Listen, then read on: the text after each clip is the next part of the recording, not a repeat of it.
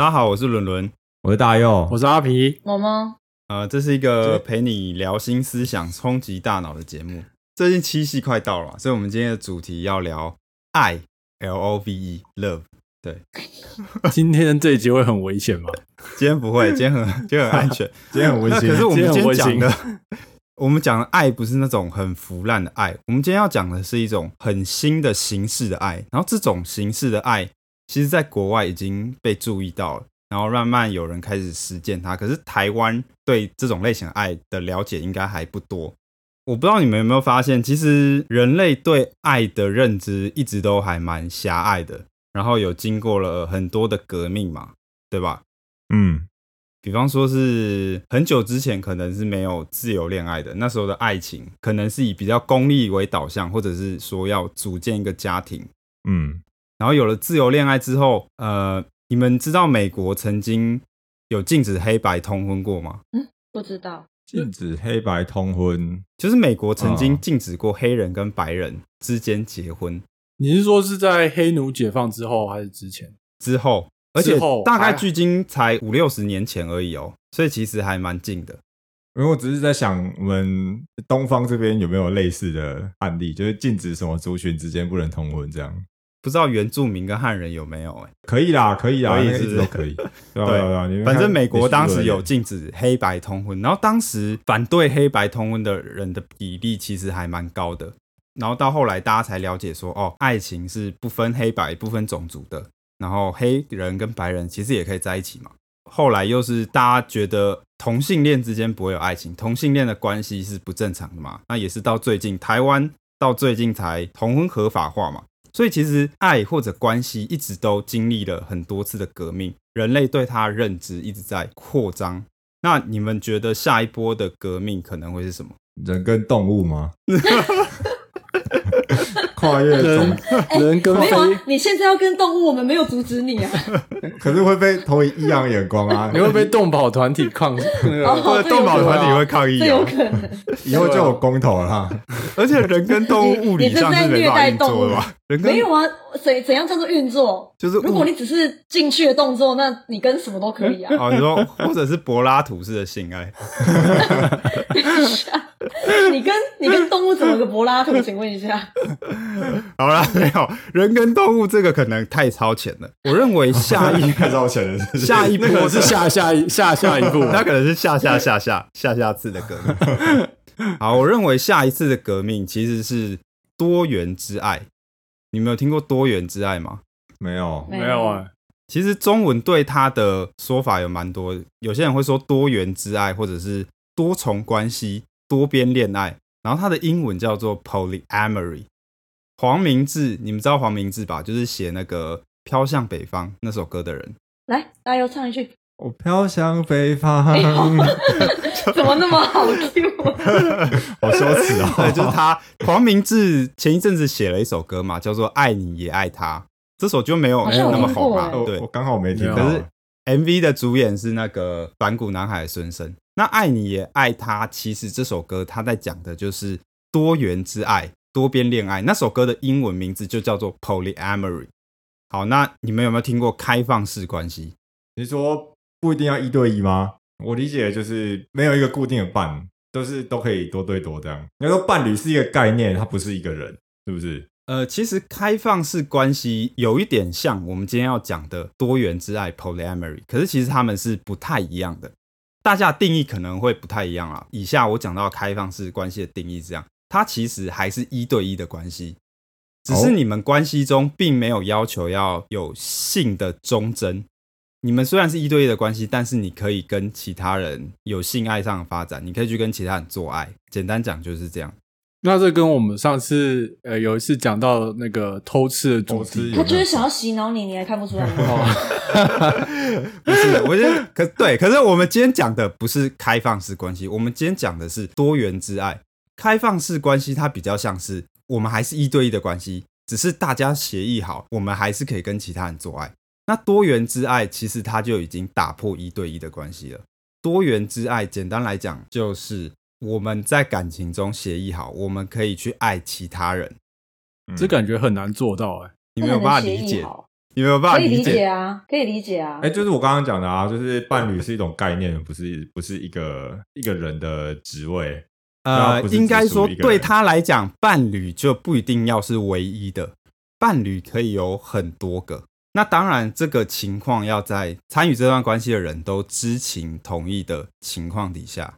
那假如这个是在这个制度底下，那你是说那婚姻的形式会怎么样？呃，以前是一夫一妻嘛，那多元之爱的情况下是多夫多妻的这样的结构吗？哎，有可能他其实跳脱出所谓夫跟妻的架构，像之前同婚通过了嘛，其实，在更早之前还有一些其他不一样的法律，比方说是伴侣法，然后还有成家的法案，它的框架就不是局限在一对一的关系，或者是说我们传统认为的婚姻。不过这个可以等下再讲。好，我想先讲的就是这种多元之爱、多重关系 （polyamory），其实大家会对他有很多误解。比方说，参与这段关系的人一定是想要偷吃，没有啊，讲好就不叫偷吃啊。对，其实这种形式的爱情，它有一个很重要前提，就是大家必须要知情同意，参与这段关系的人要诚实相待嘛。既然大家讲好，他就是不算偷吃了嘛。然后再来，还有一个常见的误解，可能是会觉得说，这种关系的人，他必定是对感情不认真。那可是其实不一定。其实很多人参与这种关系，可是他愿意花很多时间跟他的伴侣去沟通。你参与这种关系，你的沟通非常的重要。所以你们有朋友是多元之爱的吗？或者是开放式关系的？有我我有认识一个，哦，真的、哦，哦，好神奇、哦！你们是不是也认识？哎，叫什么？哦，就这个在讲话这个吗？靠呀！好巧，大家都认识。好啦，我跟你说，刚刚好，我都有一个。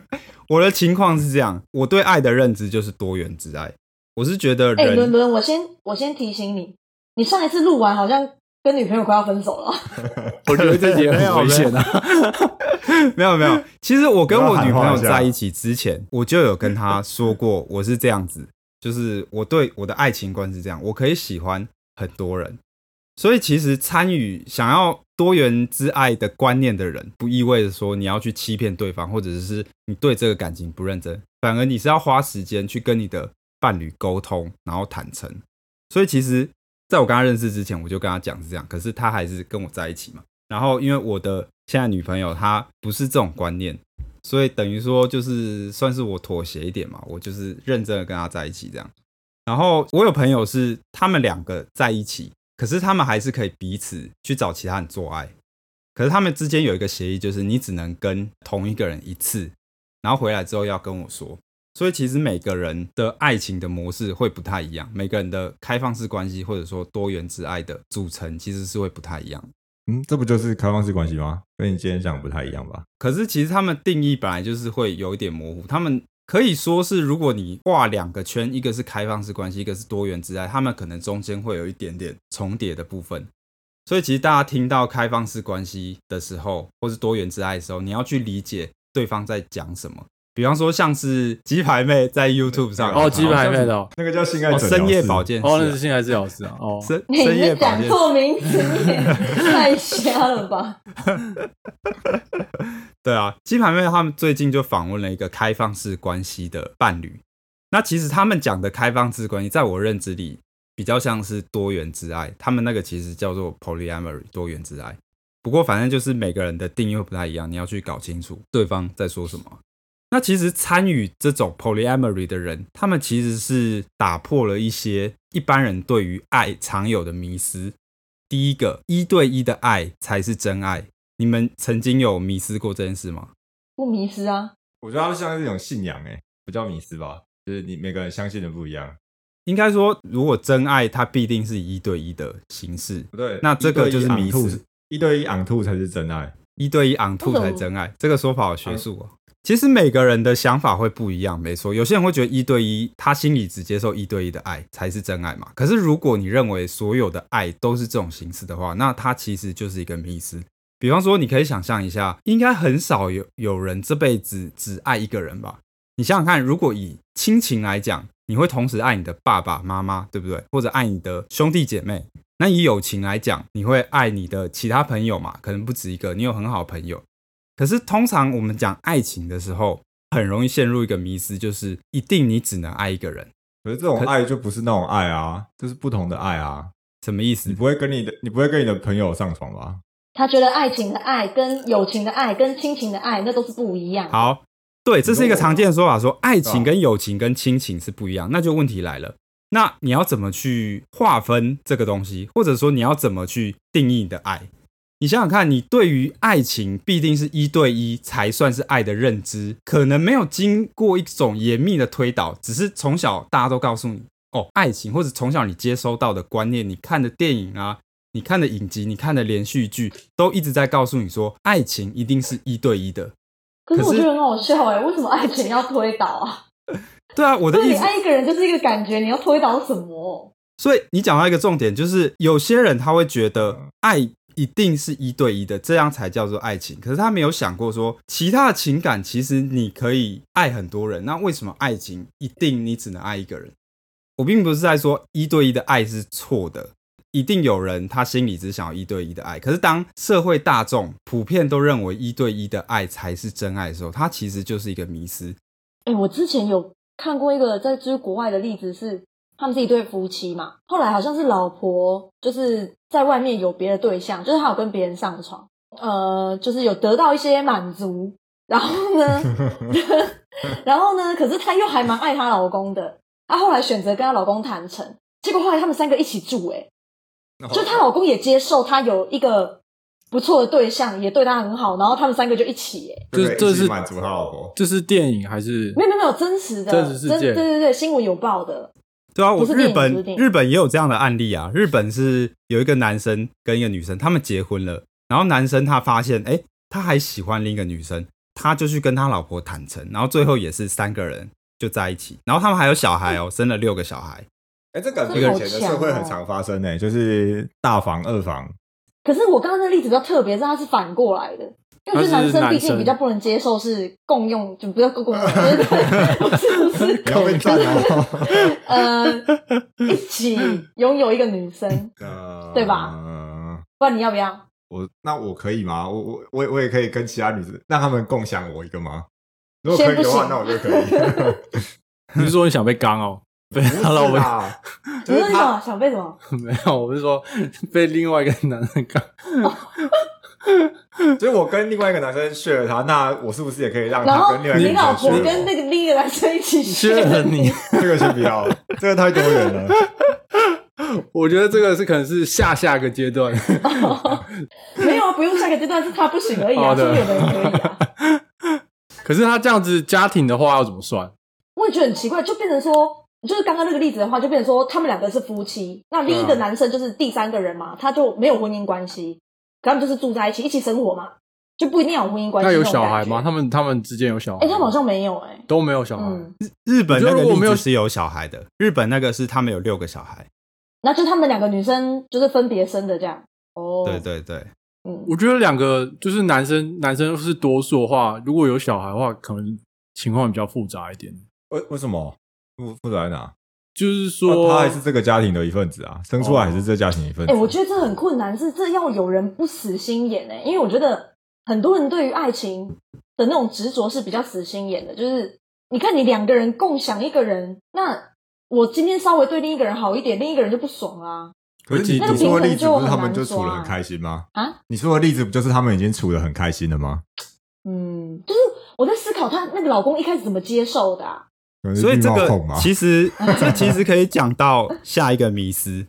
嗯，其实，在这种 polyamory 或是多元之爱的关系中，有一个大家很常会提及的问题，就是像你刚才讲的嫉妒跟不安全感。对啊，嗯那其实嫉妒并不一定是完全无法避免或是无法克服的。像我就已经嗯算是克服了嫉妒的问题，虽然说你多多少少可能还是会有吃醋，可是其实你你遇到什么困难？啊？你遇到什么困难了？不然你怎么你你说你克服了？对，你怎么知道你能克服嫉妒？对吧？你你有你有面临到需要嫉妒的情况吗？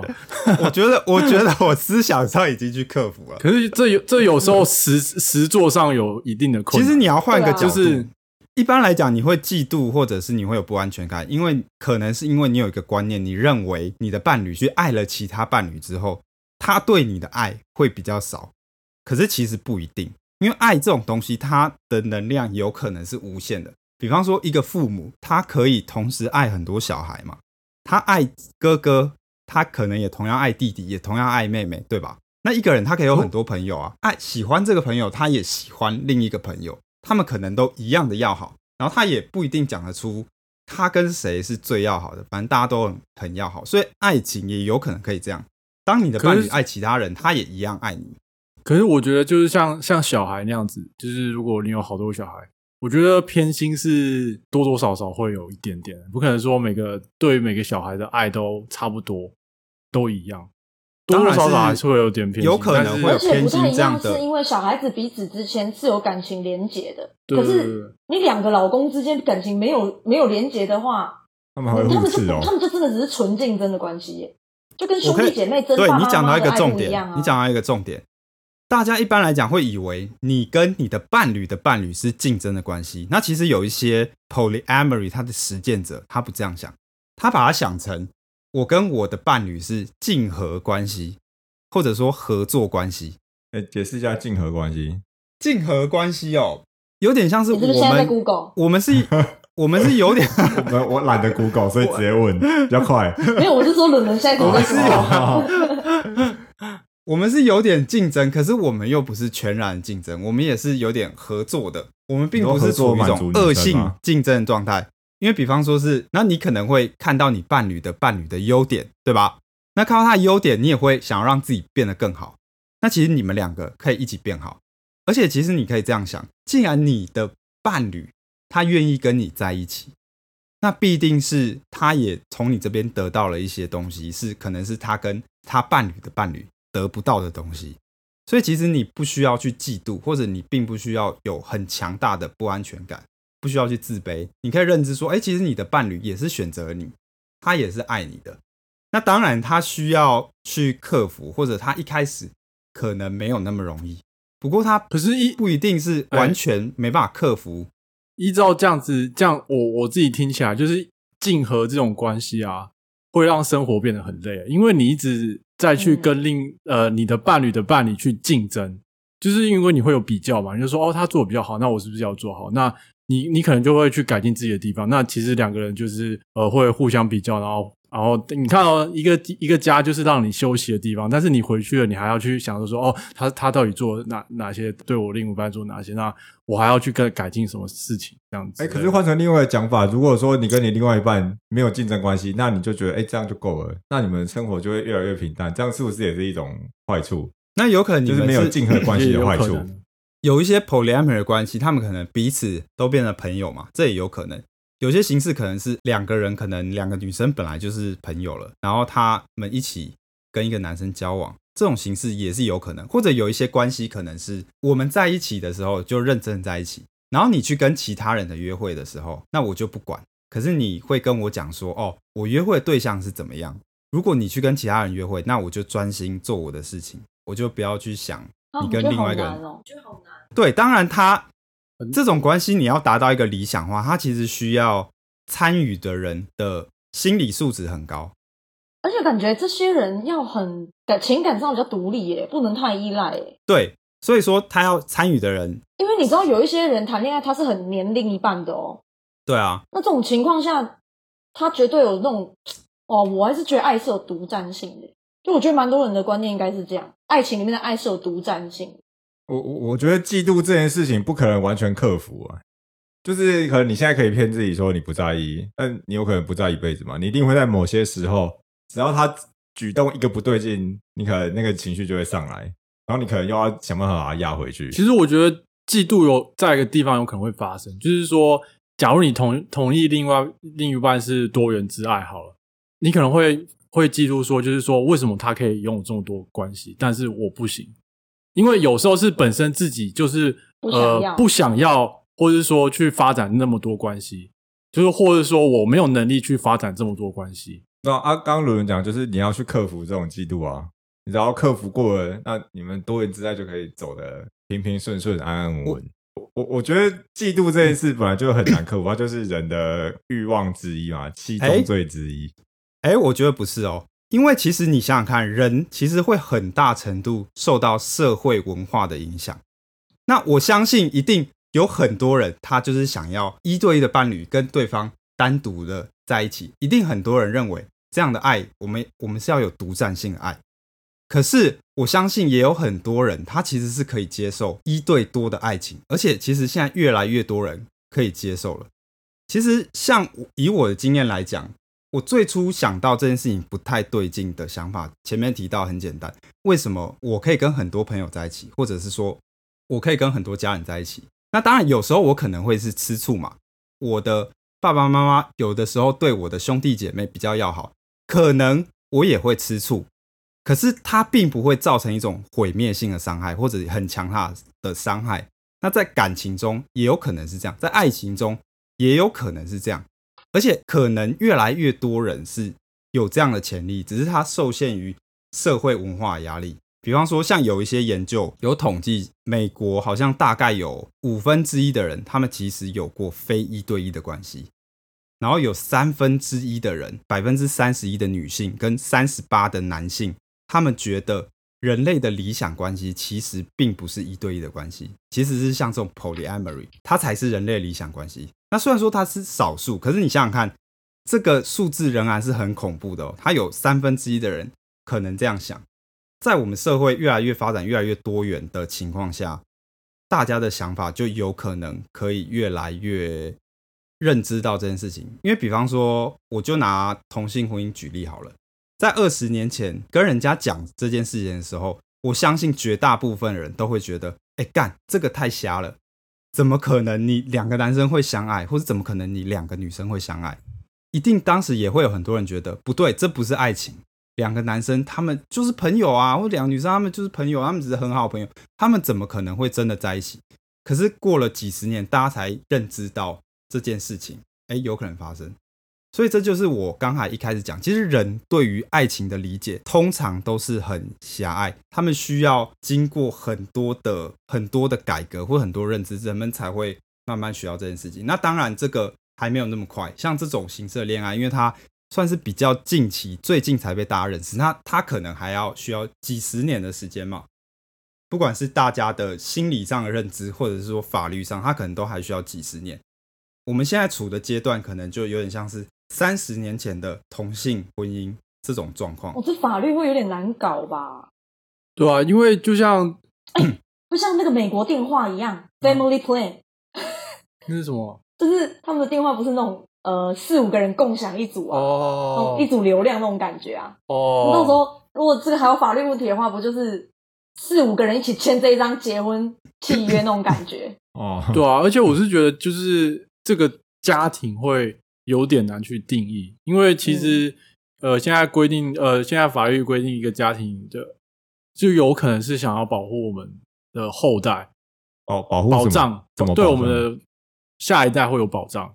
就是说，你是一个家庭，你你不会很容易，就是说，哦，我一下就分开，然后，然后就是小孩子丢了不管，或是说我对。可是如果要这样讲的话，他这样说不定还比较强，因为你等于是一口气有四五个爸妈，那你一个人中离了，你还有另外。三四个爸妈继续照顾这样子，对，继续照顾。可是你要想，那这这四五个爸妈可能还有四五个小孩要照顾，对啊，有可能法律是比较难，因为法律它这很难牵涉一些财产上的什么，比方说现在婚姻的架构可能就完全没有办法适用于这种情况。哎，突然就会变很复杂。你知道现在很多社会案件会是那种，比如说我跟你是夫妻，然后你把我害死炸保。哎，到时候就变成四五个人把我害死炸吧！大家抢着要把你害死。你每天在说，然后这边有喝毒药，然后走出去，走出去被车撞这样。这样可以领很多次保险金呢。一个家庭可以领就一个人一个一个把，哦，很强哎。哦，我们怎么讲的那么暗黑啊？哦，法律先 pass 好了。对啊，而且毕竟现在世界上这种法律应该还不多吧？哎，我觉得就是这种东西有一定要法律规范吗？哦，你的意思说，可能你跟一个人在一起，那你跟其他人还是没有关系，婚姻关系，对吧？如果需求越来越大的话，那有可能就会需要法律了。因为比方说，像我刚才提到，有三分之一的美国人表示，这种情色恋爱是他们理想的关系。那这个数字非常庞大、哦，所以搞不好未来会越来越多人体认到他想要这种关系。因为台湾台湾其实之前有已经有提过一些类似的，比方说成家的方案，它的架构就并不是在一对一的关系了。因为我们之所以要婚姻，是因为你想要跟对方长久走下去的话，你会希望有一些法律的保障，对吧？那如果今天是一群人，他们决定我们要组成一个家庭，那他们也会需要法律的保障，去保障一些彼此的权利。那这种情况就会需要法律了。所以我觉得有可能会有，也有可能没有。我想到一个延伸一点的问题是，其实现在很多人可能都 maybe 他可能就不想结婚，或者他完全没有恋爱对象，然后等他到四五十岁的时候，他就孑然一身哎。然后我是想象的是，如果他其实有几个很好的朋友，那他们几个其实也是这样，那他们是不是可以彼此？哦，你说可能就不一定要是男女对，之间，就是一群好朋友也可以组成一个家庭。我们三个，我们都没有伴侣嘛，那嗯我们可能也就是蛮享受自己这样的生活啊。你是真的啦，不要笑，哭 哦，不知道你是什么脸。然后可能我们老了之后，就发现这样子彼此没有保障嘛。就比如说我挂了，没有人怎么样怎么样处理什么之类的，就是会有一些权利上面的问题的话，那其实我们几个好像也是可以结合啊。哎我觉得这想法不错耶，这好像就我觉得这个想法是一种多元家庭的对，就是可是它不一定是真的是爱情的那种情，但它也是一种情。然后我们嗯愿意一起住在一起，然后一起互相帮忙，一起有事的时候互相扛，然后负担哎，责其实也任之类的。没差，你就这就有点像以前那种台湾早期其实这个就是成家制度啊，大家、嗯大家庭的那种感觉，就是大家有互互相帮助这样。啊问题是现在没有这样子的制度啊机制。台湾之前有要推这个啊，就是成家制度。它等于说我们家庭并不是建构在传统婚姻那种呃性行为的状态上面。嗯，对，可是这个又有点太前卫，当时又被那个啦，应该是一些味道人士又把它踢掉了。所以我觉得会越来越好啦，因为毕竟我们同婚已经通过了嘛。那之后像你嗯刚才讲的、成家制度可能就会有。那成其实成家制度它可能就有办法去 match，包括你看刚才讲的，就是一群朋友关系，或者是而且这个就扩很大了，这就不，就是我就不管你们到底什么关系啦，管你们是友情还是还是爱情。对，这已经跳跳脱了对，这就更爱情了。大了。对，对啊这这个是 scope 又更大。就算是跳脱原本的框架了。那我觉得这个关系感觉只是为了财产的所有权去定的、欸。其实夫妻现在也是为了财产所有对啊，就是一权去定对啊那些权你说益啊。比如说你你现在要进，你现在你就要进开刀房，谁要帮你签？那如果没有家庭的人要怎么办？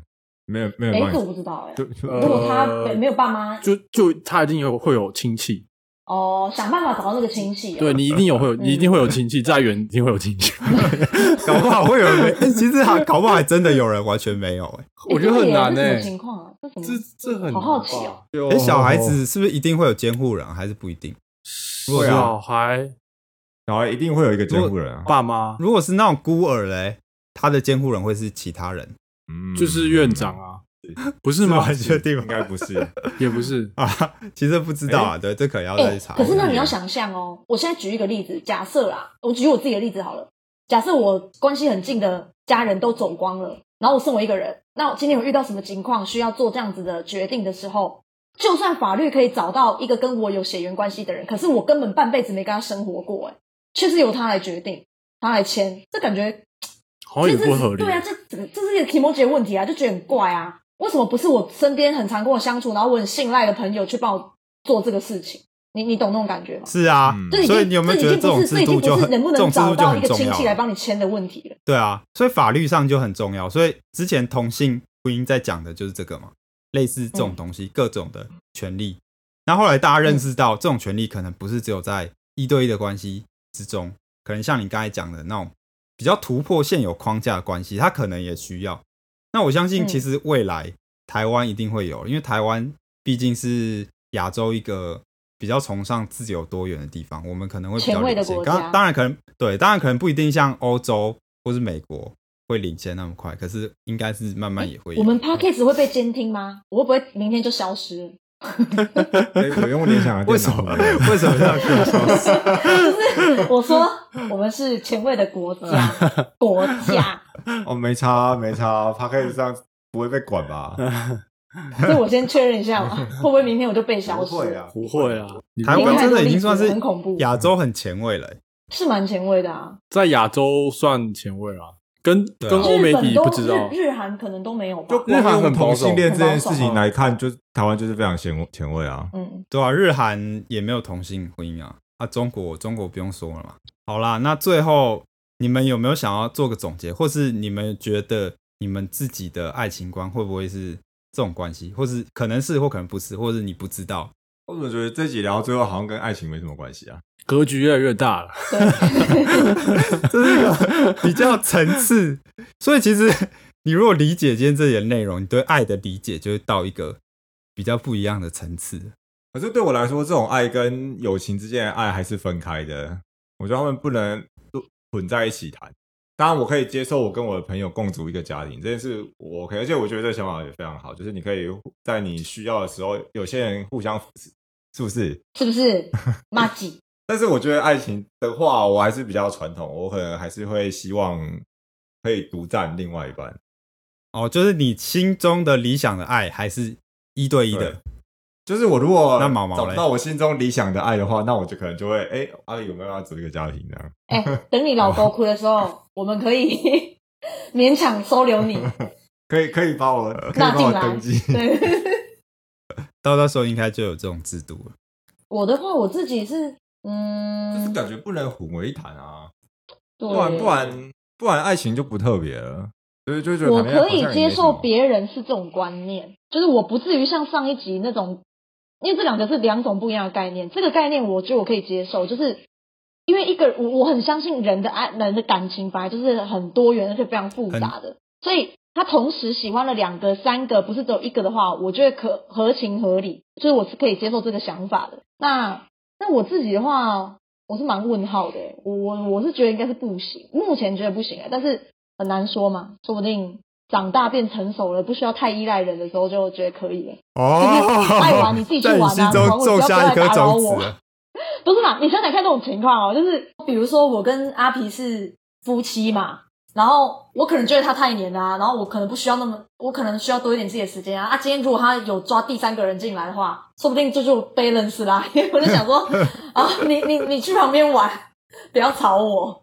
但是我回到家，我们依然还是有家人的感觉如果他他去就是这样啊连另外一个人怎么办？谁去连另外一个人？就是阿比去连另外一个人啊。连另外一个人就。是他阿比就变成去黏另外一个对对人，他就完全不理你哦。对不是不是不是，问题是这个东西会成立的的前提是，今天你带第三个人，你会愿意带第三个人回来，你就是不愿意，你没有没有要跟我结束关系啊，你依然还是爱我的，不然你干嘛抓一个人回来？你干脆就跟我离婚，你就跟一个人跑了就算啦。可能你家在信义区有房子啊，哦，我这个有钱啊，你家在信义区有房子，我也绝对不会放弃你。哎，这先定当别论。哎，我没那么有钱，我觉得状况，我觉得这状况变很复杂、欸。对对啊，就是像这种，所以。嗯，我我我是不排斥别人有这样想法，就是别人是这样子的形式，我不会觉得很奇怪或者是异样的眼光，但是我自己就问号这样。哦，所以他听起来听起来嘛，我是搞不好以后有微薄的几率，可能 微薄的几率，不好说。啊，阿皮哎，对，不好说，可以可以接受，可以尝试接受。我是觉得那个大，其实哎等一下，可是哎我还是等一下回到那个问题。等一下我记得我以前跟心里面还是觉得爱是有独占性的。我的意思就是，我以前我记得我之前跟你聊的时候，你好像是蛮坚持，对，啊，就是一定是一对一。哎、所以是不是人的想法是有可能是不是可以转变？哎，等一下，我没有说人的想法不会改变啊。呃 然，后我在想，那个时候你应该不是这种方式跟我讲的，因为你就是超爱跟我吵架。没有 是你超爱跟我吵架是你超爱跟我吵架吵起来，是你超是你超好爱跟我吵阿皮嘞架。，阿皮你们吵阿皮，觉得嘞？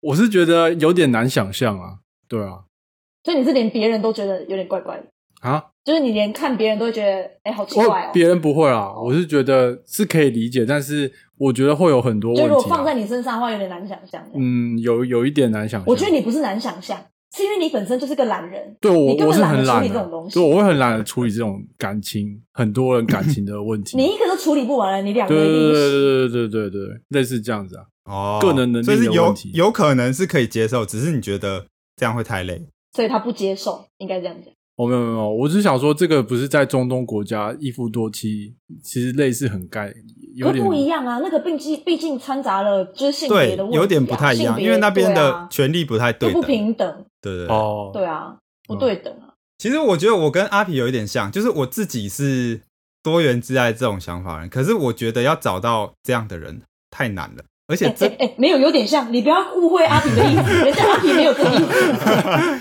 我觉得要找到一段关系，而且就像我刚才讲的，这种关系你可能需要大家对他的认知都有一个比较高的层次，或大家的心理素质要比较高，那这是有点难的啦。所以我觉得可能我的话，如果有找到这样的关系，当然很好。那如果没有，我觉得可能退而求其次，就是开放式的嘛，开放式关系，就是我还是跟你我的伴侣是一对 一。终究这是一种退而求其次找不到多元之爱，就是 那就可以上这个床这个是退，这是退而求其次啊，因为就是哎，等等这个我还是哦，又是一个我跟我的妖魔鬼怪的妖魔鬼怪的说法。这哪哪有妖魔鬼怪？我跟我伴侣还是维持一对一的，可是我们大家双方偶尔想要刺激一下，或者有一点新鲜感。等一，下，这又回到上次的那个 投投资哎。等一下，这有个前提哦，要双方都同意，跟上次那不一样，哦，就是你要双方都同意说，哦，我们是可以约定好的情况下可以去。我只是觉得开放式关系，它不会是多元之爱的一个退而求其次，好吗？这是什么奇怪的？你跟你哎、跟，我觉得是哎、因为就因为我觉得多元之爱的多元之爱就是身体跟心灵都要啊。然后方向式就是只有身体没有心灵，所以这是退而求其次，哎、没错啊。对，我觉得哦大家又这样讲，大家又这样讲，蛮传神的。就是开放是有点比较像是你你性的开放，可是你的爱还是独占的。那多元之爱是你的爱开放，多元之爱比较讲的是爱开放。可是其实我觉得多元之爱在实际中达成的难度，其实比开放式还要难呢。我觉得开放式会是比较简单的一个选项。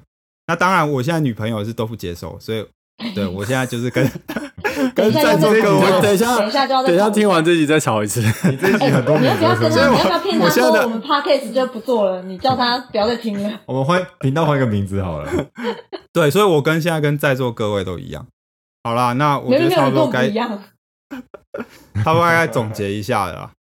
其实我觉得主要想跟大家讲，就是爱其实是很多元、很多形式的。那这句话讲起来非常简单，可是它背后意义其实很重，很难去了解的。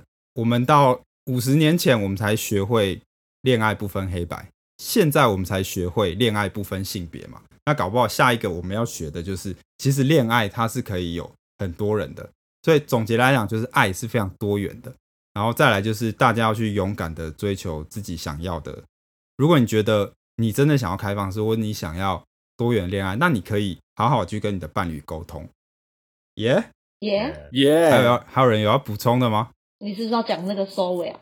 对啊，收起来如果大家对我们的节目内容有任何问题的话，大家可以呃私讯 FB 粉专私讯给我们，或是寄信到我们的信箱。然后记得我们的节目在 Spotify、Apple，然后 Google Podcast 上面都有，记得去帮我们点个赞。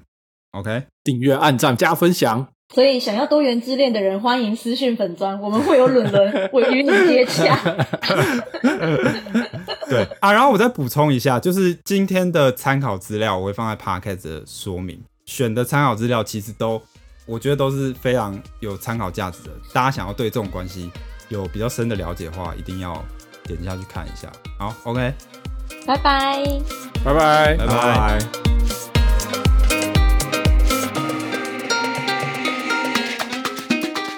哦哦哦哦不不不不，自己也很闲聊哎，自己可是你蛮蛮顺的啊，我觉得还不错啊。就是虽然在闲聊，可是是真的有在讨论东西，我是说之前在吵架很累？而且这个对上一集在吵架有点累，